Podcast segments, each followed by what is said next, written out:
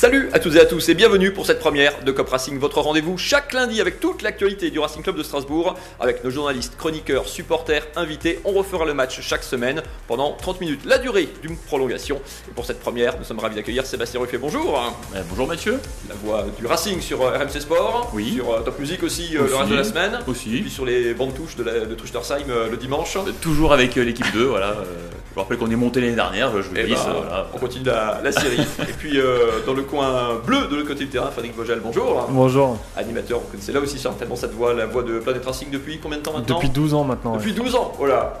Encore euh, à l'époque des. euh, de l'époque amateur. Des Voilà. mauvaises périodes, on va dire. Ouais. Merci à tous les deux d'être sur ce plateau. On va revenir sur ce premier match de championnat, bien sûr, perdu par le Racing samedi à la Méno. C'était contre l'AS Monaco avec euh, le, la sommaire de cette première partie d'émission. Le hold-up que le Racing a raté en toute fin de match. Toute la Méno y a cru. Monaco d'ailleurs, dont on va parler un petit peu quand même. C'est l'émission du Racing, mais Monaco fort, très fort quand même samedi à la Méno. Et puis un focus dans cette première partie sur la défense euh, du Racing qui a souffert, contrairement à la fin de saison dernière, avec un gros plan notamment sur euh, les deux recrues qui ont démarré cette rencontre. Enfin, démarré chacune une mi-temps. On se rafraîchit un tout petit peu la mémoire quand même si euh, vous avez raté, si vous voulez revoir, si vous n'avez pas revu les matchs, euh, les buts de cette rencontre. Rapidement, les images euh, de cette partie, regardez et ouvrez grand les yeux parce que ça va vite. Ça va très très vite avec cette volée juste avant la mi-temps qui laisse Matsel sans réaction. Un superbe geste technique. Monaco mène 1-0 à la pause, puis un deuxième but juste en tout début de seconde période. Le centre de Laine, la tête d'Abib Diallo au ras du poteau monégasque. Le Racing et toute la méno pour la dernière demi-heure va y croire juste à cette fameuse action. La tête de Jiku qui remet Diallo en jeu et le but qui sera finalement après euh, plusieurs minutes d'assistance euh, vidéo annulé par euh, la VAR et donc par monsieur euh, Le Texier. Sébastien, c'était euh, trop beau pour être vrai cette égalisation en, Ah ouais. en toute fin de match. Ah ouais, c'est vrai que ça. Mais après, on sentait que c'était possible. Parce que ça commençait à venir petit à petit, ça poussait. Le Racing commençait à, à prendre un petit peu le dessus avec cette méno qui s'est réveillée après le, le- le but qu'on a vu d'Habib Diallo. Et euh, c'est vrai qu'il y avait presque. Alors, peut-être pas sur l'ensemble du match, on va y revenir, mais sur cette fin de match, il y avait une forme de logique. Est-ce que, est-ce que ça, ça, ça s'ouvre Et puis, bah voilà, c'est la, la fameuse douche froide, quoi. hein. Euh, voilà, ce- cette VAR. euh, qui voilà, t'as un stade qui explose à la 91e minute et puis euh, on attend 2 minutes 30 pour qu'on nous dise non finalement les Finalement, gars oui, je suis désolé euh, comprenez c'est bon c'est terrible quoi c'est Fred Vogel, même, euh, même réaction, ça a été Oui, la- même la sentiment. douche ouais, comme, pour, comme pour tout le stade. hein. C'est difficile. Hein. C'est vrai qu'on on a, on était sous, sous l'eau pendant pratiquement plus d'une heure. Hein, et puis on y, a, on y a cru, on a espéré ce petit, euh, ce petit brin de chance à la fin. Et, et c'est vrai que la VAR, la douche de deux minutes d'attente où tu, où tu vois que le public y fête et tout et tout. Et, et- et c'est pas possible. Enfin, on devrait pas vivre des, comme, des moments comme ça parce que c'est très difficile. Et puis surtout quand on revoit les images avec la petite différence finalement qu'il y a et à quoi ça se joue, c'est c'est un infime, hein. point voilà, de perdu pour le Racing. Après, ce qu'on méritait sur le match, ça c'est un- Ouais. c'est forcément le débat. On va en parler dans un Euh, instant, effectivement. Le...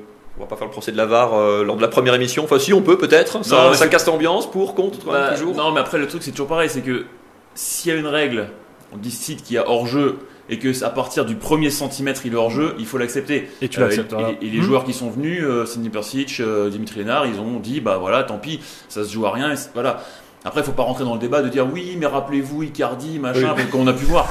Ok, si là effectivement, euh, après on, on avait une discussion avec les collègues aussi à la fin du match qui était de dire oui, mais il pourrait y avoir une interprétation, une marge de manœuvre, mais la marge, c'est sans fin. tu la mets à 5 cm, alors au, au 6 centimètre du coup c'est plus bon non plus. T'as le même problème. T'as toujours le même problème. Voilà, euh, est-ce qu'on rentre dans l'interprétation du fait que Jiku ne.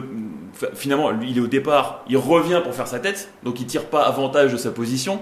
Mais là, c'est pareil, Ce on qui est le de vrai nouveau. intitulé de la règle, d'ailleurs. hein. Et donc, du coup, on revient dans une deuxième phase de. Enfin, t'as deux niveaux d'interprétation, tu t'en sors plus. Donc, bon, voilà, il est hors jeu de 2 cm, c'est c'est triste, mais bon, voilà, c'est. Il est hors jeu. Mais il est hors jeu, c'est C'est comme ça. ça, voilà, c'est. Fred Vogel, euh, on parle de, de hold-up que le Racing a raté en fin de match. Il y a eu ce but refusé, mais il y a aussi eu deux énormes occasions, les deux meilleures occasions d'ailleurs du Racing, hormis le but de Diallo, euh, qui sont dans le temps additionnel. Elle, juste, euh, juste après, il y, a eu, euh, il y a eu une deuxième et même une troisième chance derrière. Ouais, C'est vrai que le, Ra- le Racing a fait un peu comme l'année dernière, c'est-à-dire euh, ne pas lâcher en fait en fin de match. On a, on a vu quand même un Racing en fait à, à réaction parce qu'on était dans le dur hein, pendant pendant une grosse partie de match. Monaco est très fort, hein, on va pas se le cacher. On voit qu'ils ont euh, une avance aussi en termes de préparation. On va pas oublier qu'ils jouent les préliminaires de ouais, la, Ligue des Champions là. Et, euh, et c'est vrai que voilà, on a senti le Racing euh, emprunter comme une grosse partie de la rencontre, en déficit physique aussi.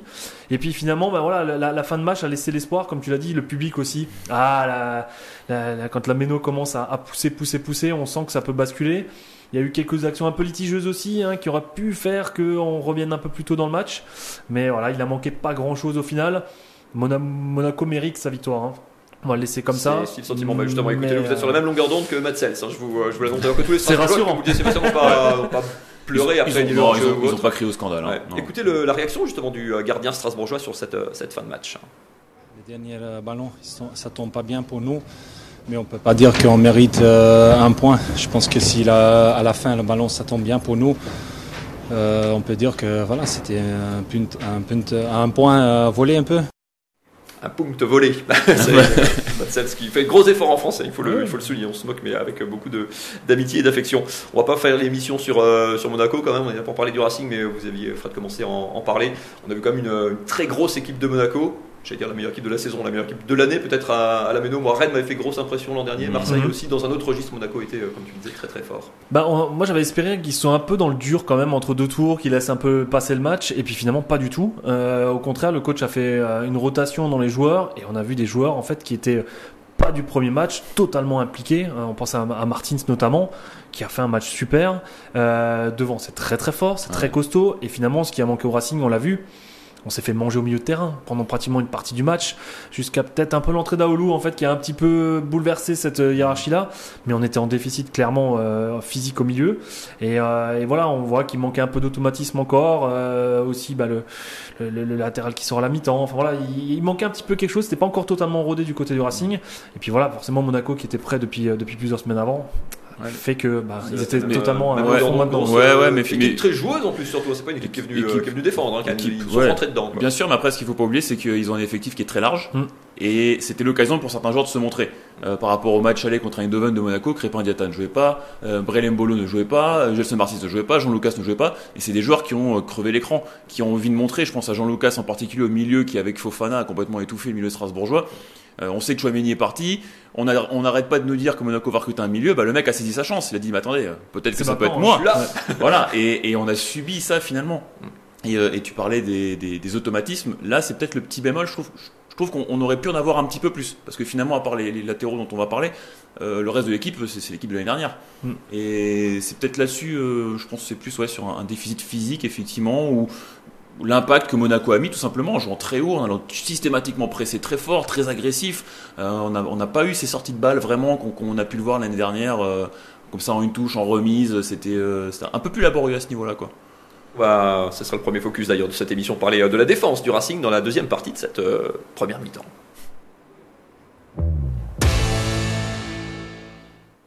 La défense euh, qui a souffert hein, tout au long du match, comme tu disais, euh, Sébastien.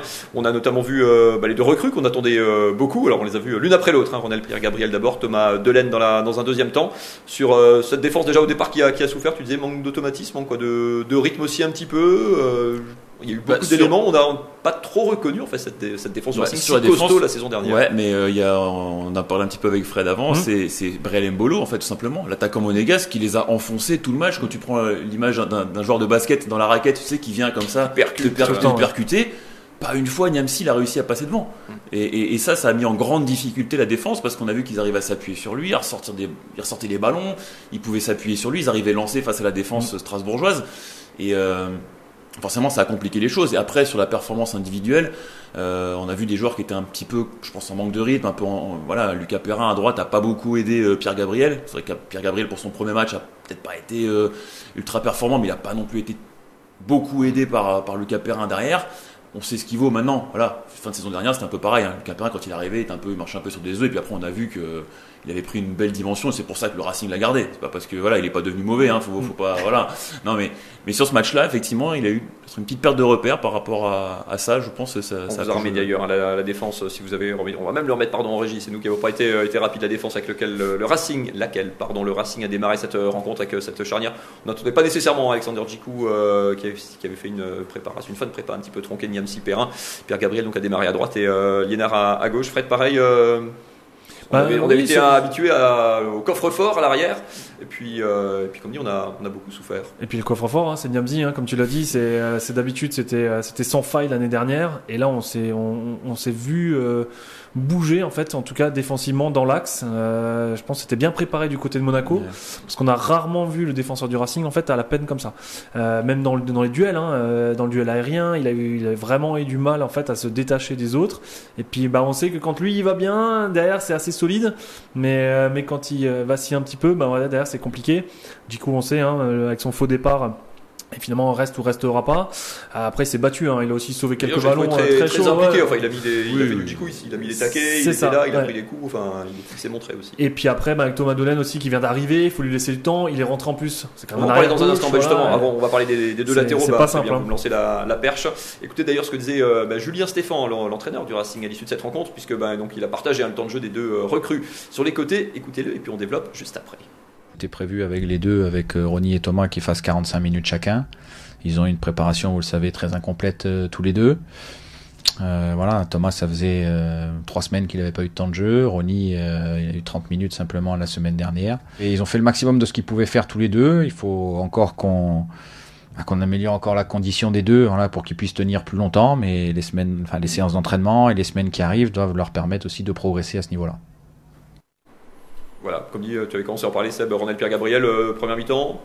On va dire timide, prudente. Oui, Quelle ça. tu coches? C'est ça. Non, oui, ouais, ouais, euh, bah les deux, timide, et prudente, oui, on voit, on voit qu'il voilà, il a pas voulu trop se livrer, mais après pour revenir sur, sur la défense, on, on a perdu aussi une sorte de, de, de duel tactique puisque Mbolo était tellement dans le combat que les défenseurs se sont rapprochés au maximum et dès le début de match, Mm. on a trois quatre ballons qui sont partis de profondeur. Diop, il a deux occasions énormes dès le début, Gelson Martins, Diata, et cette défense, elle a pas su quoi faire euh, finalement. Est-ce qu'il fallait aller suivre, aller chercher haut au risque de prendre un ballon dans le dos Et finalement, on a perdu un peu le duel Ça psychologique. calme vite quand même. hein. Et voilà, et, et tu t'es retrouvé avec euh, Liénard et, et Pierre Gabriel qui se sont dit attends, euh, si ça part dans le dos à chaque fois, peut-être rester un peu plus tranquille. Et ça t'empêche après, t'as moins de solutions pour relancer après les ballons parce que bah là les mecs vont pas non plus faire à chaque fois euh, 40 mètres de course pour reproposer et revenir. Mhm. Et, euh, et on a perdu un petit peu ce, ce duel là quoi, je, je pense. Et dans- rapidement sur, dans- euh, dans- on va passer de l'autre côté pardon en deuxième mi-temps tout de suite parce que le temps file Thomas Delaine Oui. sur le sur l'autre côté. Oui, à droite, puis ça je l'ai positionne trouvé à bien, gauche, première beaucoup passe mieux, d'Est. ouais, Ouais, beaucoup mieux intéressant. à gauche. Après, bon, intéressant. euh, si on regarde, plus, côté, hein, il est ouais. sur les deux occasions, hein, sur les deux buts euh, qu'on marque quand même.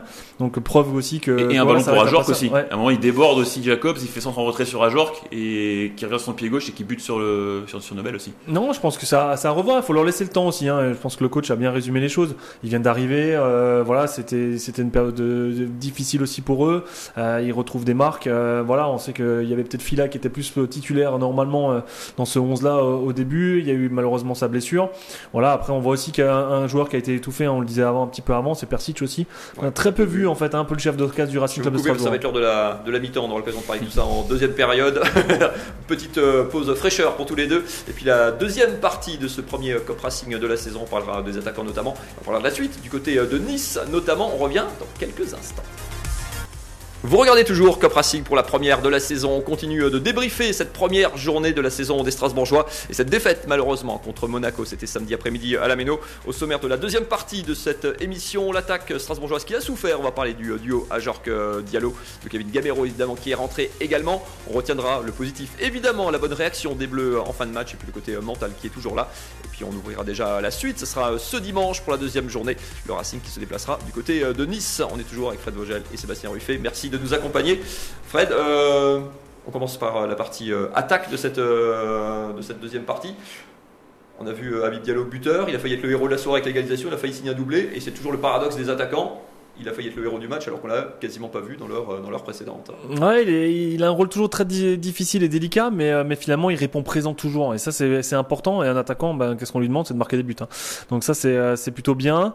On sait aussi que de l'autre côté, Ludo Ajorc, peut-être en instance de départ encore. Hein, on voit qu'Everton est remonté maintenant euh, au créneau pour euh, pour essayer de faire une offre. Voilà. mercato, ouais, on en parlera Donc on, en parlera peut-être tout à l'heure. Ça c'est un peu l'interrogation. Et puis voilà, Kim Gamero aussi qui était euh, qui était un peu en délicatesse ces dernières euh, ces dernières euh, journées. Donc euh, voilà, mais en tout cas, il a fait le job et euh, même s'il a un style parfois un peu nonchalant, euh, parfois un peu brouillon, mais il marque des buts. Hein. C'est euh, c'est tout ce qu'on lui demande. Et... Très compliqué euh, de haut but quand même pour lui, hein, Mm. où c'est vrai qu'on attaquait de, les ballons venaient de bas, il fallait chercher bas avec les défenseurs sur le, sur le dos. Il y avait de sacrés clients en défense, on a dit côté, côté Monaco. Ludovic Ajorc a de la même manière hein, beaucoup, beaucoup souffert face à cette, euh, cette charnière monégasque. Mais en fait, ce qui est marrant avec- Diallo, c'est que il a pas le jeu de son physique. C'est-à-dire que tu t'attends à voir un mec qui joue comme un Jork, qui met les épaules, qui contrôle, qui joue en pivot, qui dévie des ballons, alors que Diallo va plus plus spontanément les demander en profondeur, va plus jouer face au but. Ce qu'on a quasiment pas vu euh, samedi. On a eu beaucoup de mal parce que le, le, tu veux, le, principe de cette équipe, c'est de pouvoir sortir des ballons, de les s'appuyer sur un joueur, par exemple, et d'avoir une équipe qui arrive lancée mm. euh, sur la remise et de pouvoir ensuite développer du jeu. Là, on a longé sur un joueur qui est Diallo, sauf qu'on partait tellement loin que les mecs se retrouvaient bah, un contre 2, un contre 3, et puis on perdait très rapidement, et on a, on a eu beaucoup de mal à, à pouvoir développer du jeu. Quoi. Euh, on l'a fait un petit peu par moment, on a failli égaliser en toute fin de, de première mi-temps, juste après le but. On a eu une occasion parce que là, on a réussi à jouer rapidement, très vite, première intention. Euh, et c'est déjà Diallo, je crois, euh, qui, se, qui se faufile dans, dans les réparations. Euh, donc, donc, voilà, donc, donc Diallo, c'est, par contre, c'est un vrai buteur. C'est quand tu vois que tu rapportes au nombre de buts par rapport au, le temps, temps de jeu. ratio la saison dernière. C'est un ratio incroyable. Et, mais c'est vrai qu'il est dans cette concurrence, il a ce style particulier, un peu nonchalant, comme tu as dit. C'est totalement différent d'un Ludovic Ajor qui est dans le duel permanent, constant et qui, donne, qui dégage une impression. Celui qui a apporté du coup, très différente, quoi, mais on l'attendait en ce registre là, c'est Kevin Gamero qui a beaucoup apporté sur la, sur la fin de match, quoi, une, la grosse dernière demeure qu'il a, qu'il a mm. faite. Le regret en fait c'est qu'il puisse pas Fred euh, donner plus en termes de temps. Enfin on sait qu'il est un petit peu limité. Pareil, il s'était peu entraîné avant. Euh, il aurait démarré le match euh, certainement s'il avait été à 100%. Ouais, sûrement. Mais après c'est vrai que Diallo bah, il tourne hein, et il a déjà marqué à Liverpool également. Et, après Gamero, on, sait qu'il peut aussi apporter quelque chose. Hein. il n'y a, pas de doute là-dessus, même à 35 ans.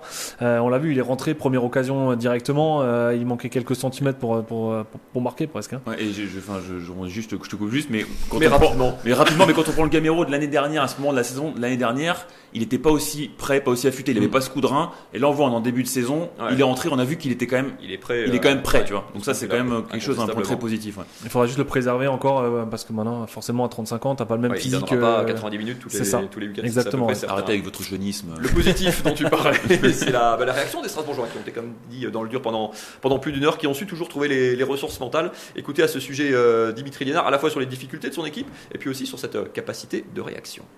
Je ne sais pas pourquoi, on a eu une panne d'essence. Euh, après, à la mi-temps, je pense qu'on était peut-être tous un peu amorphes.